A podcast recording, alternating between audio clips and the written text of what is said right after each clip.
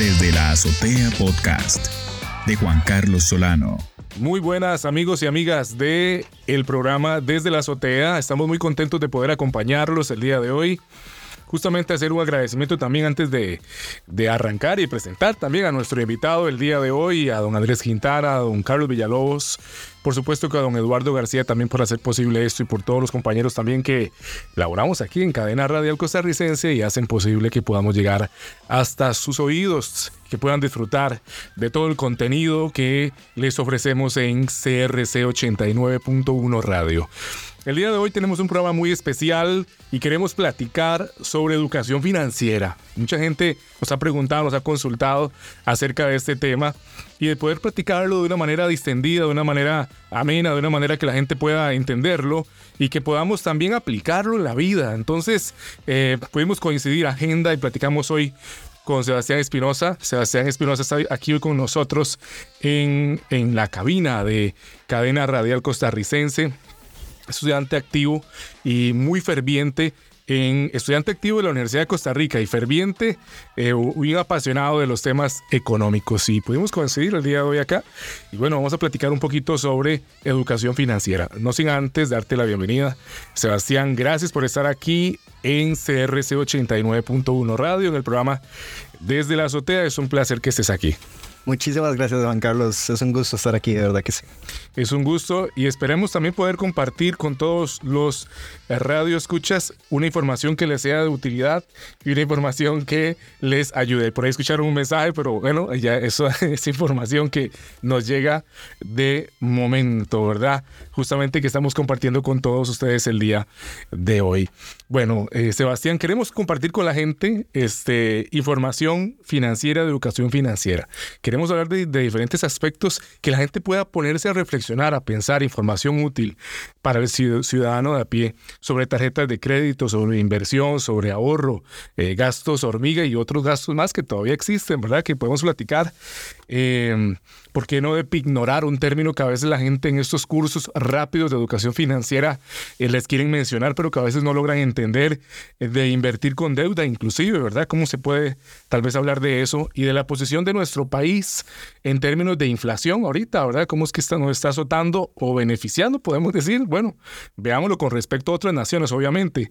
Eh, bueno, hablemos un poquito, Sebastián, ¿por dónde iniciamos todo esto de la educación financiera y de ciertos ajustes que nos sería beneficioso tomar.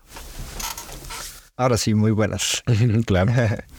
y principalmente este tema me, me provocó la, la noción de querer hablarlo aquí para darle al costarricense de a pie, a la persona que realmente ninguno de nosotros ha tenido una educación desde al menos el MEP eh, o Incluso instituciones privadas nunca han dado una educación financiera adecuada. Correcto, no hacen un énfasis en esta área. Exactamente. Entonces, me, esto nació con la idea de aportar un granito de arena para esas personas de, de a pie que que tal vez no saben absolutamente nada o muy poco sobre esto. Y que es un tema importante de, de dominar de cierta forma, ¿verdad? A veces la gente nada más le dicen ahorre y, solo esa palabra escuchan toda su vida como educación financiera. Sí, exactamente. Y eh, ya entrando un poquito a eso, y toda nuestra vida, nuestros padres, las personas nos han dicho, ahorre, ahorre. Sí, eso está muy bien. De hecho, es, es uno de los grandes pasos que hay que hacer para tener una educación financiera sana. Ok. Pero no es el solo hecho de ahorrar. Y el ahorrar está muy bien, pero usted tiene que saber manejar esas finanzas, saber cómo invertirlas, que pronto vamos a ver cómo hacer eso de poco a poco, de manera pequeña más grande manera. Eh, y esos ahorros los vamos a tener, sí, para casos de emergencia, eh, para futuramente comprar un vehículo, una casa, eh, todo ese tipo de cosas son los indicios que se nos da para tener un ahorro, el por qué tenerlo. Ok, ¿qué tal, qué tal si conversamos ahora de, justamente de esto? Queremos obtener cosas, queremos eh, concretar algún sueño, pero aparecen, y vamos a ir como, como con este orden, ¿qué tal las tarjetas de crédito? Mencionamos las de primero.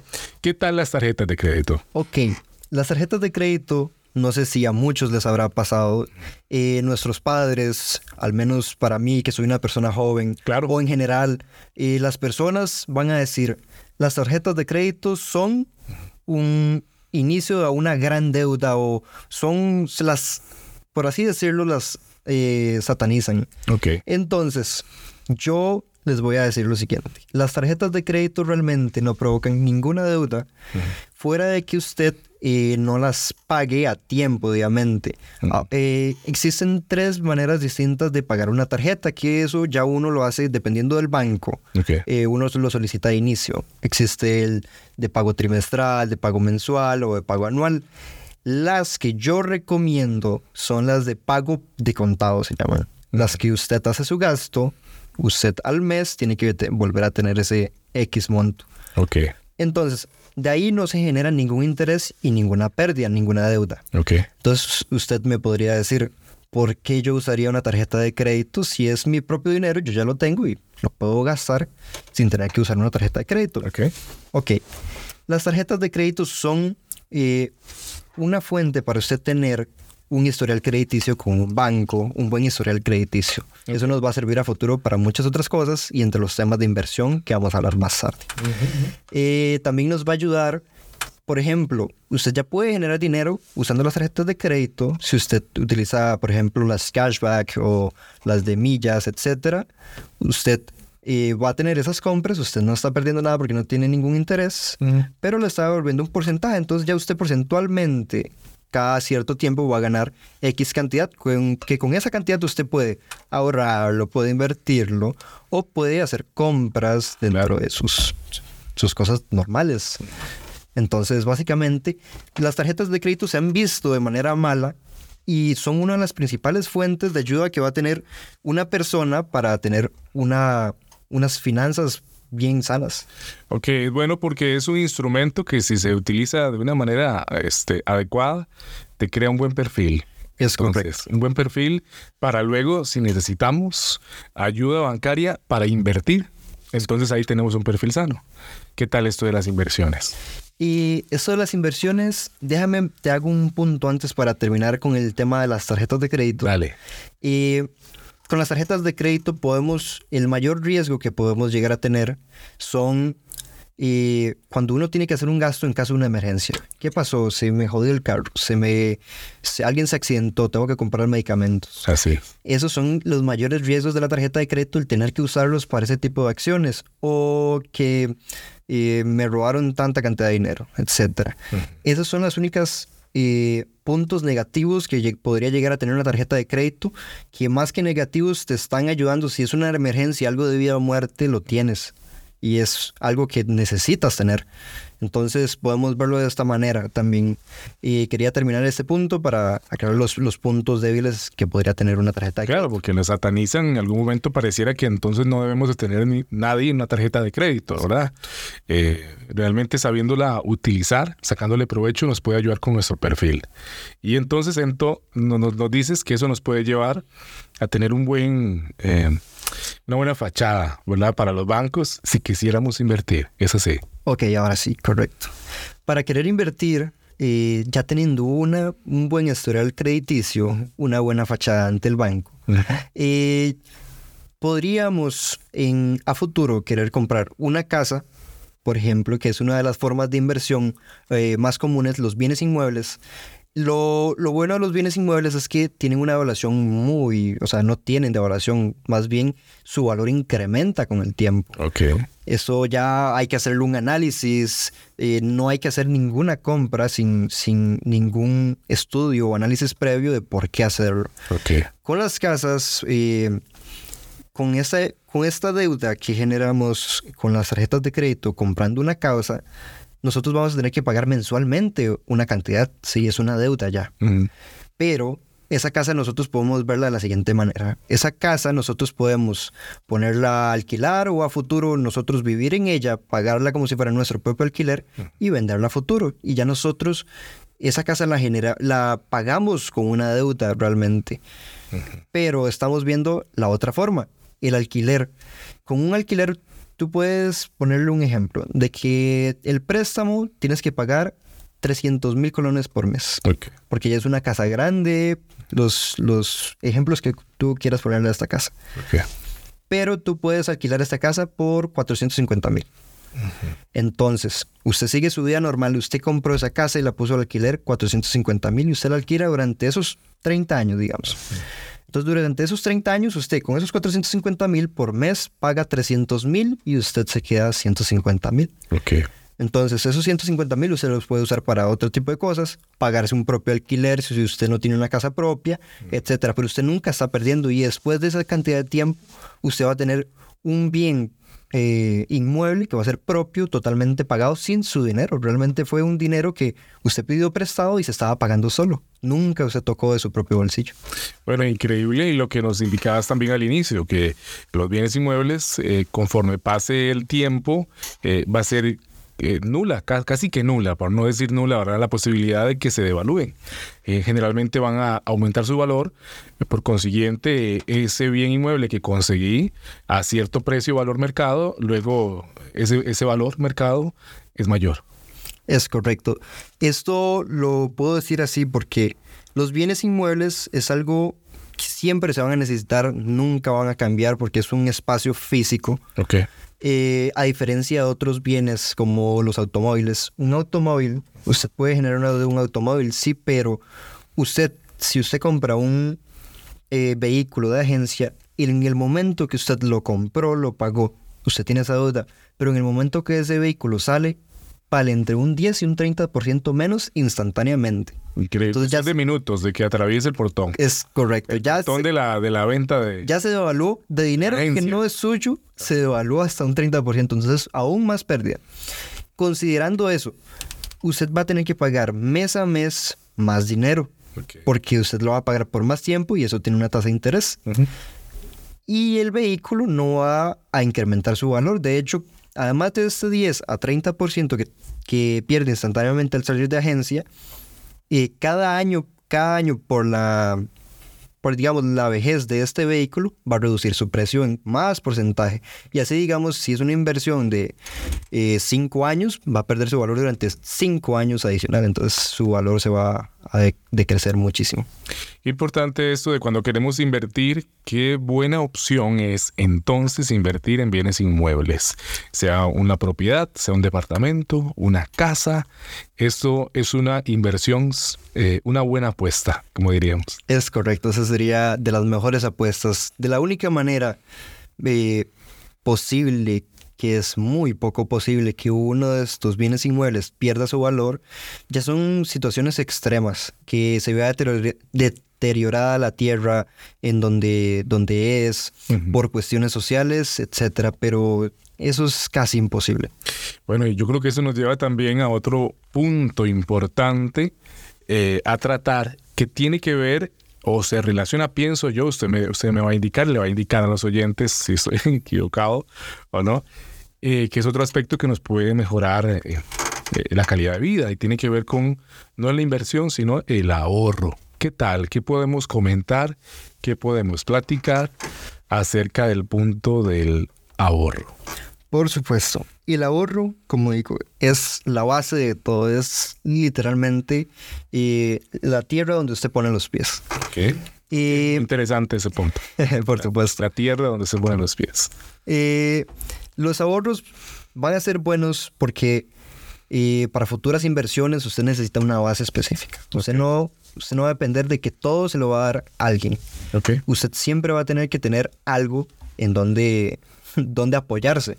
Entonces, usted inicialmente cuando pide un préstamo, usted tiene que tener una parte. Ujú.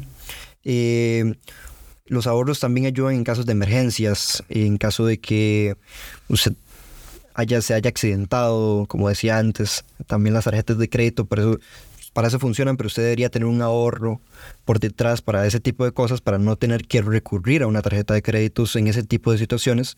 Eh, los ahorros siempre van a estar ahí presentes para ese, para ese tipo de emergencias. Eh, pensar en comprar un carro, eh, por ejemplo, con ahorros, es algo que está mal. Por el sentido de que no, no, no está mal, sino que si usted dura, usted tarda eh, ahorrando durante tres años para un vehículo, usted cada año por cada colón que usted tenga, eh, ya sea en efectivo o en el banco, va, va a perder su valor. Esto debido a la inflación. Ok. Ok. Eso es importante tomarlo en cuenta. Sí, claro, la inflación siempre hay que tomarlo en cuenta. Muchas personas no saben ni lo que es, Ajá. muchas personas no saben ni cómo funciona, cómo sacan los porcentajes y por qué es que aumenta o baja la, la inflación. Sería importante, ¿verdad? Sí, claro, es muy importante, por supuesto. Por favor, si querés ah, platicarnos también al, al alimentar un poco este punto para que comprendamos un poquito esto de la, de la inflación, que a veces vemos en los medios de que la inflación será de, de 10 puntos, no sé. Claro, es un estimado ahí. Ajá. A veces no comprendemos muy bien, pero si querés y aportarlo justamente en este apartado del ahorro, eh, eh, somos todo oídos. Claro, por supuesto. Básicamente, para explicarle a las personas de a pie cómo funciona la inflación, se mide y se rige por el IPC, que es el índice de precios al consumo, Ok. que se mide por la canasta básica y los insumos como electricidad, eh, gas y agua, las, las necesidades básicas. Ok. Entonces, dependiendo de los precios del, del mercado, ya sea en alimentos o en electricidad o en agua, ya varía entre subir o bajar la inflación. Entonces, si sube la inflación, sube todos los precios, eh, va a tener un desglose claramente, pero va, va a haber un aumento en los precios. Eso significa que sus eh, ahorros y todos los bienes que usted tenga, ya sea en efectivo o en el banco, en dinero, van a perder su valor en, esa- en ese porcentaje, porque significa que con ese dinero que usted tiene, va a comprar, por ejemplo, 9% menos, dependiendo de la inflación, que antes, que hace un mes, o dependiendo de la inflación que viene cada mes con mes. Por ejemplo, nuestro país ha tenido una muy buena administración respecto a la inflación en los últimos, bueno, podría decirse más del último año. Ok. No estamos como tan peor. No, de hecho, de hecho no, estamos muy bien está tema. mal.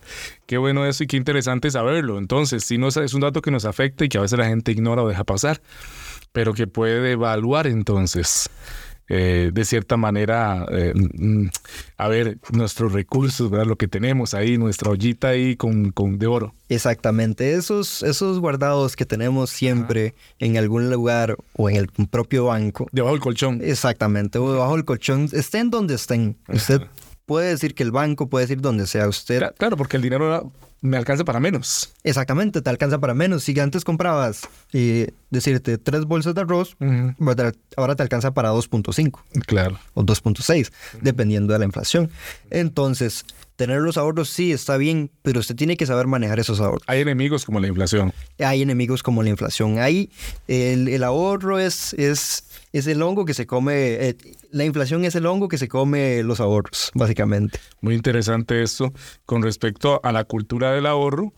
Cultura del ahorro que no estamos, eh, por supuesto, también estamos de cierta forma incentivando, Claro, por supuesto. pero que la gente comprenda también eh, eh, la totalidad, ¿verdad? Lo que implica y de los enemigos que pueden atacar estos ahorros. Pero hablando de también de, de como de enemigos, de situaciones que pueden afectar, está también los, los diferentes tipos de gastos que, que pueden llegar a la vida del, del ciudadano de a pie, que estamos hablando hoy. Por supuesto. Son las finanzas del ciudadano de a pie. Todo el mundo le haga llegar esos gastos. Bueno, pero hay diferentes tipos. Podemos como categorizarlos para poder entenderlos de alguna forma y poder identificarlos y ojalá combatirlos. A Por ver, supuesto. ¿De cuáles podemos estar hablando? ¿Qué tipos de gastos? Primero van a estar los tres, el primero básico, el básico que es su gasto para sus consumos del día a día, y ya sea su pago de apartamento, de luz, electricidad, todos esos gastos están bajo un presupuesto que usted tiene que tener, por supuesto, y esos no se van a considerar gastos malos, son gastos que son para sus necesidades básicas. Luego podremos categorizar otros tipos de gastos que son que impactan negativamente en nuestras finanzas. Ok. Y te, puedo, te voy a dar el caso de tres tipos de gastos distintos. Ok. Y principalmente uno que es muy conocido, tal vez lo habrán escuchado, son los gastos hormiga. Los famosos gastos hormiga. Claro que sí los hemos oído. Por supuesto, voy a explicar más o menos qué son para el que no lo sabe y Por para el que sabe y todavía no lo entiende completamente, voy a terminar de explicarlo. Dale, por favor. Y los gastos hormigas particularmente son gastos que Y no son para cosas, ya son fuera de los gastos principales. Si usted dentro de sus gastos principales considera que una bolsa de café 1900, 1820, es correcto, eh, está perfecto. Entonces, los gastos hormiga consideran como ese café que usted se compra en una máquina o en una cafetería, Sí. ya fuera de sus gastos principales, usted ya usted tiene su café en su casa, usted podría llegar a hacérselo. Y es una forma de verlo. Y Sí, cuando, cuando voy y paso por eh, eh, comida rápida, de repente antes de llegar a Exacto, casa. exacto. Voy y por no querer ir a cocinar, voy y me compro una hamburguesa. Ajá. O sí, también pasa para las, para las personas que tienen eh, una clase de, ya sea vicios, eh, como los cigarrillos, el alcohol, todo ese tipo de gastos van, También, van ahí. van ahí, van, carco- van- exactamente, van carcomiendo su- sus finanzas porque son gastos que no se consideran necesarios. Son pequeños gustos, tal vez. Son Sí, pequeños sí, gustos. Ese es, ese es el, el, el- la forma de decir los gastos de hormiga. Son pequeños gustos que nos damos Ajá. que poco a poco, si los acumulamos todos y los sumamos al final del mes o al final del año, es una gran, gran, gran cantidad de nuestro dinero. Es una muy gran parte. Ya me estoy poniendo a pensar yo también. ok. Por supuesto, ahora bien, no digo que esté mal Ok. que usted de vez en cuando, una vez a la semana, vaya y se tome un cafecito Ok. En la cafetería de su gusto. Sí, tampoco estamos diciendo que seamos extremistas. y Que Exactamente. entonces hay que aniquilar y, y matemos las hormigas. Es correcto, pero hay que tener en con, cuenta- Con, con disculpa de, de los biólogos que nos escucharon. Por supuesto. Era una metáfora. Siempre hay que tener en cuenta estos pequeños gastos, analizarlos y la forma que yo le doy al ciudadano para que pueda eh, combatir estos gastos es hágase un presupuesto para este tipo de gastos al mes. Y de eso usted ya verá cómo lo administra, pero ya tiene una, un mayor control sobre sus finanzas. Ok. Siempre es bueno. Parece muy interesante. Ya está todo presupuestado, ya no me salgo de ahí. Por supuesto. Ahora, estos son los gastos hormiga. Esos son como los más conocidos. Ahora vamos a hablar de otros que van surgiendo con el tiempo, como los gastos fantasmas, podríamos llamarles así. Gastos fantásticos. Así se les llama. Es Ok, correcto. ya salimos de los gastos hormiga Claro. y entramos a los gastos fantasmas. Por supuesto. Qué, qué miedo. Vamos a Este tipo de gastos los podemos ver en productos de mm, online, particularmente como las plataformas de streaming, ya sean Netflix, eh, HBO Plus, eh, Disney Plus, etcétera, entre otras, Amazon Prime. Todos este tipo de gastos son los que usamos eh, mes a mes. No los tenemos tan en cuenta. Sabemos que están ahí, pero no los tenemos tan en cuenta. Entonces, por eso se llaman fantasmas Ok. y no los tenemos tan en cuenta y a veces dejamos de utilizarlos. A veces eh, también entre estos están Spotify iTunes, por ejemplo, que tienen ese, ese también pago mensual. Y están ahí presentes, tal vez no los usamos tanto, ya Netflix vimos todas las películas y series. Sí, sí, a veces tenemos un montón de plataformas, estamos afiliados, Exactamente. pero no las estamos utilizando mucho, pero siempre se siguen descontando de nuestra cuenta. por supuesto, y eso siempre va, va a generar un gasto, aunque esté ahí poco a poco. Y si, Aunque, aunque casi no las usemos. Exacto, y vamos, y vamos apuntando la lista de gastos entre personales y gastos hormiga y, y esos gastos. Qué tremendo eso, ¿verdad? Exacto. Están ahí, eh, no los vemos, no están tan presentes. correcto, no los En vemos. esta época son muy comunes, pero hay que prestarles entonces la debida atención, no vaya a ser que nos metan un susto. Por supuesto, exactamente. Ahí están siempre esos fantasmas.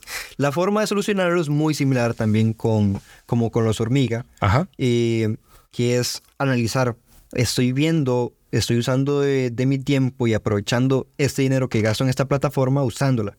Entonces, si, si del todo no las estás usando prácticamente o muy poco, definitivamente es, hay que cortar ahí de raíz esos gastos. O sea, hay que tenerlos muy en cuenta. Si usted no los usa, si usted no los usa esas plataformas, no las use. O sea, no las pague. Y Es importante identificar esto, ¿verdad? Estar al pendiente. es correcto. Esto, esto siempre va a estar ahí eh, presente. Entonces, usted tiene que hacer un análisis de todos los gastos que usted tiene, teniendo en cuenta los hormigas, los fantasmas y los próximos que vamos a ver, para ya tener unas finanzas adecuadas. Como, como decimos, buscar este, estar con finanzas más sanas. Es correcto, finanzas sanas. Ahora, aparte de los gastos hormiga, eh, que a veces eh, nos excedemos, ¿verdad? Eh, en esos gustos que nos queremos dar. Y los gastos fantasmas, que son ese montón de cosas a los que, que sumamos a la vida, ¿verdad? Que a veces ni siquiera utilizamos, no sacamos el provecho necesario, ¿verdad? Claro. pero que, es- que nos descuentan, ¿verdad? Que nos pasan la factura Por supuesto. mes a mes. ¿Hay otro tipo de gasto o más? Hay otro más que podemos categorizar porque su nombre es extrava- extravagante como los otros dos. Ok, Ese es los gastos vampiro. vampiro. Vampiro.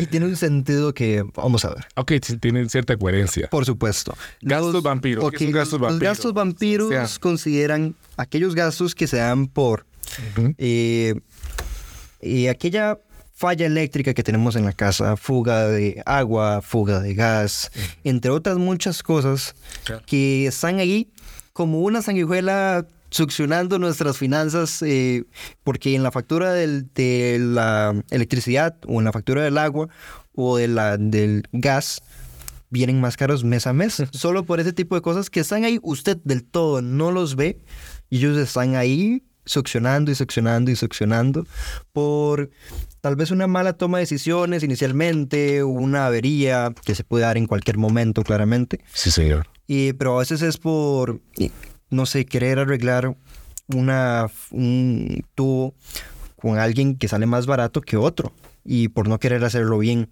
Cuando uno hace las cosas bien, eh, tal vez ese gasto por la fuga eh, inmediatamente nos vale menos, sí, pero al final del año, acumulando todas las facturas, nos salió, no sé, en 18 mil, 20 mil colones más que ya igual al precio del otro. Pero eso tenemos que tener en cuenta que dentro de un año más, otro año más, se va a sumar esa pérdida que hay por esa fuga. Entonces ese tipo de, de gastos se consideran gastos vampiro, que están ahí presentes, no los vemos, y, pero están constantemente succionando eh, nuestras, nuestra electricidad o nuestra agua y que está saliendo más caro. Qué, qué sorprendente eso. También eh, siento que hay personas que, que a veces caemos también en, el mal, el mal uso, la mala administración. Por ejemplo, contratamos eh, 300 megas de velocidad de internet en una casa en donde tal vez eh, ni siquiera se utiliza. Entonces, eh, la- el recibo llega, eso es un ejemplo, ¿verdad? Por 100 dólares Claro. y no necesito los 300 megas, tal vez solo con 100 estaría suficiente para lo que se hace ahí, en esa casa, eh, y podría reducir la factura al 50%, solo con eso, pero mm, permitimos ese, ese, esa fuga, ¿verdad? Claro. De, de ese recurso que no se administra bien, como si fuera una fuga de agua, que se desaprovecha Es el correcto, recurso, está dentro de eso. eh, podría ser también. Por supuesto, creería yo que también se podría categorizar más como el gasto fantasma, pero es como Ah, que no estamos considerando Bien. el, el- el gasto que estamos haciendo, no lo, usam- no lo estamos usando, por ejemplo. Y para una persona, eso también se da mucho con el cable de televisión, la televisión por cable. Ah, ok. Actualmente, yo no sé a cuántos les pasará más los jóvenes que no usan del todo la televisión por cable. Bueno, actualmente la gente literalmente internet. Es internet, todo es Ya, internet. ya la televisión por cable no tanto. Exactamente, entonces también... Es 180 canales y ya no. Exacto, entonces dentro de tus paquetes de, de cable Ajá. estás contratando internet y estás contratando eh, televisión por cable que no estás usando. Sí, porque mucha gente joven ya no. La gente tal vez un poco edad más, eh, más madura, sí, tal vez sí. ¿verdad? Exacto. Un poco más de la vieja escuela, ¿verdad? Nuestros Exacto. padres, nuestros abuelos, sí son un poquito más de mirar, pero los jóvenes no. Por supuesto, entonces para ese tipo de personas contratar un servicio con televisión por cable es básicamente estás pagando por algo que no vas a usar del todo. Ok. Entonces, eh, todo depende de la situación, de, las, de lo que usted quiera, el que usted va a pagar eso, pero eso ya es un bien extra. Eso es como un pagar un, Amazon Prime o un Netflix. Ya usted tiene que considerarlo si quiere gastar en ello o no. Qué, qué importante es eso y comprender. Entonces tenemos la globalidad y esta categorización de los tipos de gastos en tres para poder entenderlos de una manera bastante didáctica. Por supuesto. Los gastos hormiga, fantasmas o nosotros ¿Es correcto? y los vampiros. Por supuesto, con nombres extravagantes. Tenemos que identificarlo y actuar. Por supuesto, hay que actuar, hay que tenerlos en cuenta siempre, analizar. Y si usted ve que al final del mes no está llegando o si está viendo que gasta demasiado, tiene que sentarse usted, ponerse a analizar en qué estoy gastando, qué es el día a día que estoy haciendo. Estoy comprando mucho café, estoy tomando café los tres tiempos, eh, pero por fuera no estoy cocinando en la casa, solo compro comida por, por Uber Eats. Eh, Bueno, las diferentes plataformas que nos ofrecen. por supuesto, estoy pagando eh, Disney Plus, pero ni siquiera he visto ni una sola película en Disney Plus desde que lo tengo. Todo ese tipo de cosas. Sí, yo creo, que es importante la comprensión del gasto. Ahora, podemos seguir platicando de educación financiera y vamos a seguir haciéndolo. Por supuesto. Es, hay un término que, off the record, fuera de micrófonos, antes de, de la preparación, eh, antes de, de la ejecución de este programa para, para todos los radioescuchas, conversábamos sobre un término que la gente utiliza en, en los cursos relámpago o más intensivos de educación financiera, en los videos de TikTok aparecen también, eh, de las diferentes redes sociales, pignorar, hablan de pignorar, y uno dice, y a veces eh, dentro del discurso, el que te llega lo menciona. Pero ¿qué podemos hablar de ese término y de qué manera es aplicable o tiene algún uso o es información necesaria para nuestro diario vivir con respecto a la educación financiera? Ok, por supuesto. Por favor. Pignorar, el concepto de pignorar es dar eh, o ceder algo para recibir otra cosa a cambio. No significa que usted lo va a dar de forma permanente, usted lo puede mantener ahí como un, una garantía hacia algo. Al menos así se, se usa en el término a nivel de inversión. Eh, por ejemplo, pignorar no es, no es para nada eh, a niveles tan, tan bajos de la inversión. Ya para pignorar usted necesita un capital más amplio. O sea, no necesariamente eh, súper enorme, pero usted ya tiene que considerar tener una base, un ahorro grande, un, un dinero ya establecido para, para usted poder pignorar. Por ejemplo, y te voy a explicar la pignoración en cuatro pasos. ok, por favor, explicarle Por todo supuesto. esto para que nuestros radioescuchas puedan ir acumulando información. Por supuesto, te lo voy a dar un ejemplo en, en colones. ok, Eh, por ejemplo, usted tiene 100 millones de colones, que es vaya mucho, pero para dar un ejemplo con una cifra específica. Se puede ser con 10, puede ser con 15, dependiendo del tipo de, de- de inversión que vamos a hacer y el análisis que ya hemos hecho sobre el bien que queremos, eh, con el que queremos invertir. ok. Entonces, tenemos 100 millones de colones. Eh, el primer paso es invertir directamente esos 100 millones, ya sea en un bien, eh, en un fondo de pensiones, un fondo de inversiones, en bolsa, en todo ese tipo de cosas. Usted invierte esos 100 millones y usted los tiene, ok, yo tengo este portafolio aquí que dice que yo tengo invertido 100 millones en un fondo de pensiones tal o en un fondo de inversiones tal, y, para no decir nombres. Muy bien. Eh, el segundo paso es decir, llegar al, llegar al banco y decirle, bueno, yo tengo esto y lo quiero dar, ignorar, cedérselo, tenerlo como garantía, Ok. eh, para que usted me preste un monto inferior. Son, tal vez eso vale 100 millones, entonces usted pide 75, 50 millones de colones. Ok. Ahora, ¿usted qué hace con ese dinero? Con ese dinero usted va y compra una casa directamente, usted va y la compra. Bien. Y usted con esa casa, usted lo que le debe al banco para despignorar su, su bien eh, son lo que usted pidió, 50 o 75 millones. Claro. Entonces esa casa, usted puede, usted no puede, literalmente el proceso eh, es que usted le meta una hipoteca enorme Ajá, ajá. eh, y devuelva ese dinero con esa hipoteca al banco. Y, o sea, directamente usted ignora el bien que usted compró con, la, con el dinero prestado, se lo da al banco para despignorar su bien. Pero esa casa ya es suya Ok, Completamente. y usted no gastó nunca. Ahora, esa casa, ¿qué puede hacer usted? Pues usted puede ponerla en alquiler y va pagando la hipoteca y va, va generando un X dinero.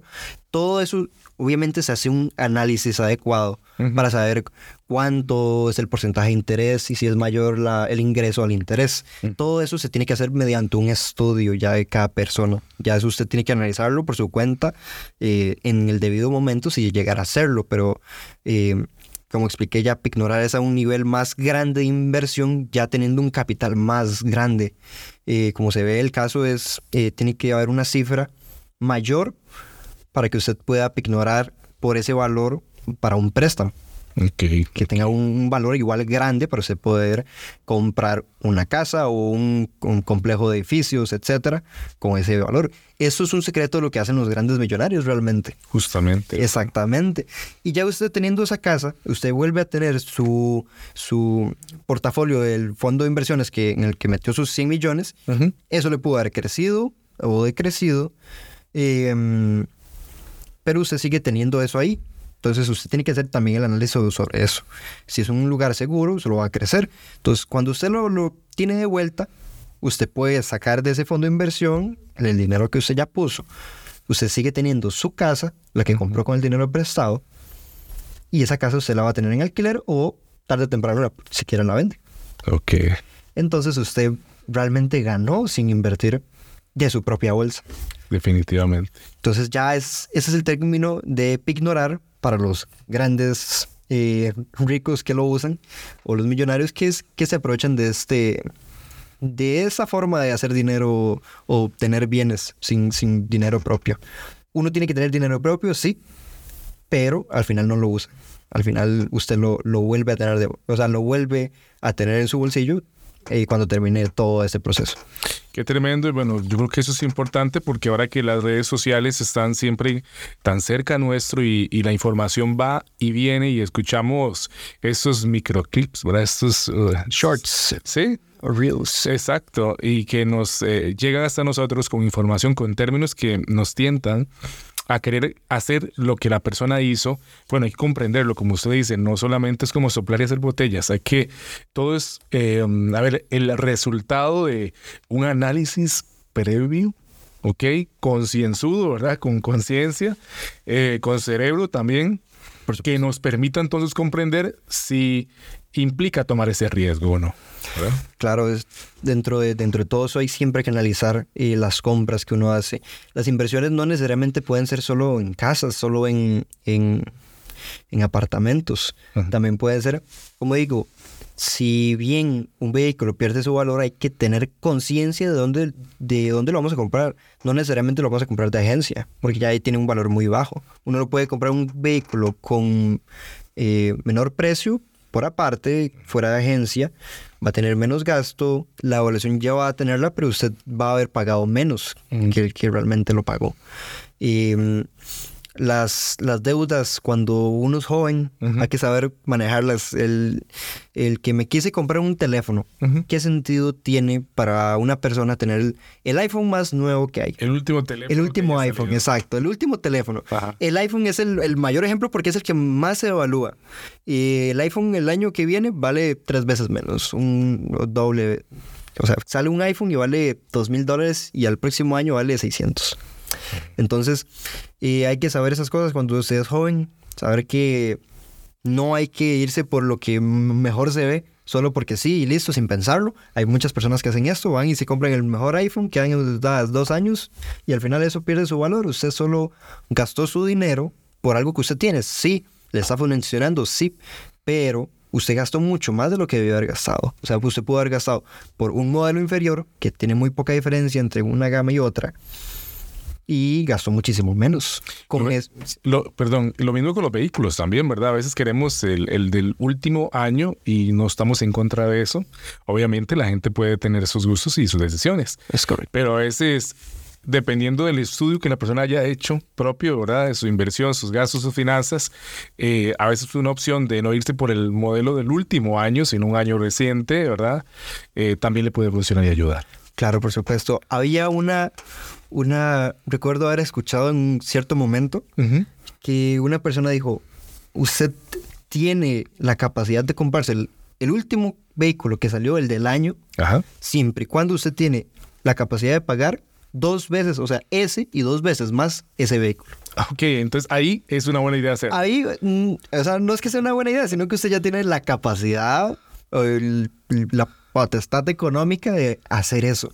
Ah, ok, cuando pero- puedo pagar ese y dos veces más. Es, es dos veces más, exactamente. Es, es algo muy exagerado, pero para el, para el, el- el ciudadano que tiene que trabajar, que tiene que ahorrar y tiene que invertir, inicialmente no debería hacer eso. Cuando usted ya invierte y usted ya tiene unas finanzas sanas y usted ya tiene esa capacidad, usted puede hacerlo. Usted llega y lo hace sin problemas. Entonces, siempre hay que tener ese análisis. Y, y usted dice, bueno, eso yo puedo tener mis finanzas como siempre las he llevado, nunca me ha ido mal, sí, pero pues, usted podría estar mejor. Ah, ok. Y en algún momento usted podría, y usted está ahí, sí, estoy yendo bien, pero usted tiene una emergencia, un problema, y usted ya le queda una duda por algo. Y usted dice, qué madre, no sé qué, qué tal. Sí, pero usted debe haber pensado hace tiempo todo ese tipo de cosas, irlas controlando y ya poder suplir esos problemas sin usted tener una preocupación mayor.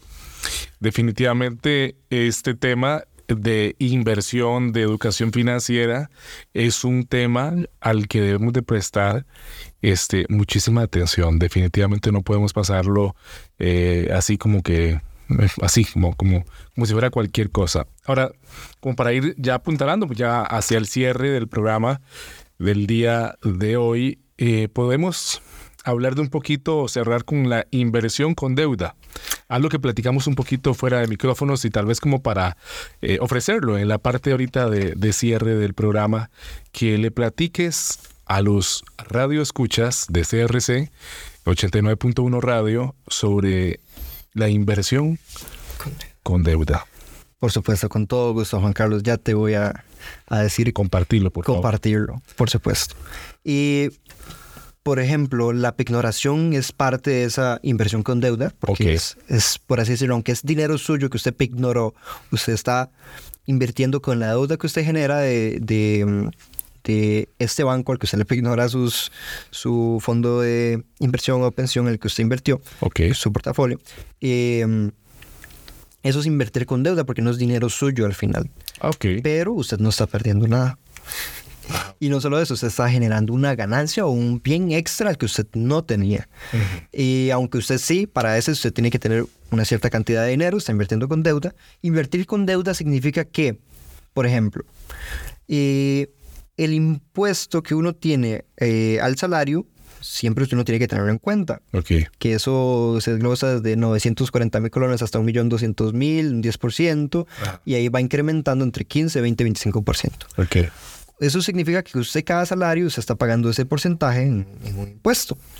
Y, pero cuando usted, y bueno, y la cantidad que usted tiene que acumular para eh, comprar algo, ya sea un carro, etcétera, etcétera, mu- muchas otras cosas. Sí. Además que el salario tiene el 10.26% de la caja del seguro también, entre, entre cosas de reducciones de su salario. Sí, inevitable. Inevitables, es correcto. Mm. Pero cuando usted invierte con deuda, usted nunca paga un impuesto por sobre la deuda. Entonces, si usted pidió 500 mil colones, usted los tiene en ese momento inmediato sin pagar un solo colón de, de impuesto. Usted compra ese bien sin un solo colón de impuesto y cuando usted finaliza a pagarlo, nunca pagó un solo colón de impuesto. Entonces es impresionante. El tener un buen eh, historial, fin- eh, historial crediticio, ya sea con las tarjetas de crédito como antes mencionábamos, nos va a permitir que aunque usted no tenga unas ganancias enormes que superen mm, los, no sé, ni siquiera el millón de colones, Ok. unas ganancias ya de un salario alto, pero no tan alto Ujú. usted con un buen historial crediticio va a poder pedir un préstamo para una casa, una vivienda normal, eh, y usted va a tener la capacidad de iniciar esas inversiones que mencionaba antes. Usted con esa casa va a tener que pagar mensualmente, no sé, 250 mil, 300 mil colores de eh, el préstamo. Y usted, dependiendo de la localidad, todo ese tipo de cosas, usted tiene que igualmente hacer un análisis con todo. Todo tipo de inversión tiene que llevar un análisis por detrás. Claro. Usted no puede invertir o decir, voy a poner mi dinero aquí solo porque sí. Y listo, porque he visto que a este le funciona, a este le funciona y así. Em, entonces, usted hace ese análisis y si usted puede alquilar esa casa por la misma cantidad o ya sea usted vivir dentro de esa casa y dice yo pago menos que con el alquiler que yo vivía, yo pagaba, no sé, decir que yo pagaba 280 mil colones de alquiler donde vivía normalmente y ahora compro mi propia casa que tarde o temprano va a ser mía y pago alquiler inferior al que estaba pagando antes y es una mucho mejor casa, usted tenía la potestad de muchas otras cosas eh, para esa casa y eso si usted quiere vivir ahí. Si usted quiere alquilarlo, usted lo puede alquilar por más de lo que usted está pagando por el préstamo y usted eh, digamos que son 300 mil de préstamo y usted lo alquila en 350, aunque sea, Ahí o tiene. 400. Mm. Usted ya está sacando un extra. Claro. Y algo que usted nunca trabajó durante 40 años para com- comprar una casa de contado, en el que usted pagó durante 40 años impuestos, caja de seguro y entre muchas otras cosas que están de por medio. Entonces, usted está invirtiendo con deuda, con dinero que no es suyo. Entonces, eh, principalmente para amasar fortunas, las personas que tienen grandes fortunas trabajan con dinero que no es suyo, con dinero que nunca tuvieron en su momento y que trabajaron con ese dinero para hacer el de ellos propio. Magnífico. Yo creo que nos dejas varias enseñanzas, Sebastián, el día de hoy y también información útil para todos los radioescuchas porque siempre buscamos en desde la azotea de alguna forma u otra que nuestros invitados eh, ayuden a inspirar a los demás a hacer un cambio en sus vidas, a reconsiderar lo que han hecho. Vos sos bastante joven y es interesante poder platicar de estos temas eh, no tanto desde esa visión siempre que, que, que se ha trabajado tantos años tan adultocéntrica, Exacto. sino de alguien joven que comprende eh, la importancia de, de una educación financiera y como vos apuntabas al puro inicio, ¿verdad? A veces tenemos una educación general básica por el MEP o por la parte privada que no enfatiza en este aspecto y que ya muchas, hay proyectos inclusive o, mm, que, se, que se hablan sobre la importancia de incorporar la educación financiera en el currículum de las escuelas y de los colegios con el fin de que la gente pueda salir mejor preparada para la vida y para su caminar, porque hoy estábamos justamente eh, de forma especial, no única, sino especial, eh, generando un programa para ese ciudadano de a pie, ese que nos escucha ahí, ese que tiene que salir a trabajar, ese que, que también quiere amasar un poquito más de fortuna, pero que quiere hacerlo de manera eh, adecuada, de manera sana. Eh, Sebastián, muchas gracias, ¿verdad? Recordarle a nuestros oyentes, ¿verdad? Eh, que hoy estuvo Sebastián Espinosa con nosotros, eh, estudiante activo de la Universidad de Costa Rica, un amante de los temas económicos, y ha sido un placer que hayas compartido micrófonos aquí en Cadena Radial Costarricense el día de hoy. Muchísimas gracias. El placer es totalmente mío, Juan Carlos. Un gusto haberles platicado a los oyentes sobre este tema. Los invito a los jóvenes, a los adultos y a los más adultos a que pongan atención a estos consejos que de corazón espero les funcionen y es el granito de arena que espero aportar para la educación financiera en Costa Rica. Así es, Sebastián. Esta es su casa, cadena radial costarricense. Esperemos que, bueno, es la, la primera, pero que no sea la última vez que puedas ser parte de este tu espacio desde la azotea a través del 89.1 del FM, CRC 89.1 Radio. eh, y bueno, invitarlos también a que no se desconecten de esta cadena radial que pueden también seguirnos a través del Facebook también de CRC 89.1 Radio y a estar pendiente no solamente de este espacio desde la azotea sino también de toda la grilla de todos los demás programas y contenido que ofrecemos en cadena radial costarricense así que nos escuchamos la próxima semana siempre en este mismo horario y por este esta misma emisora así que no pierdan el contacto. Nos vemos. Hasta luego. Esto fue Desde la Azotea Podcast, el podcast, el podcast que cambió los podcasts.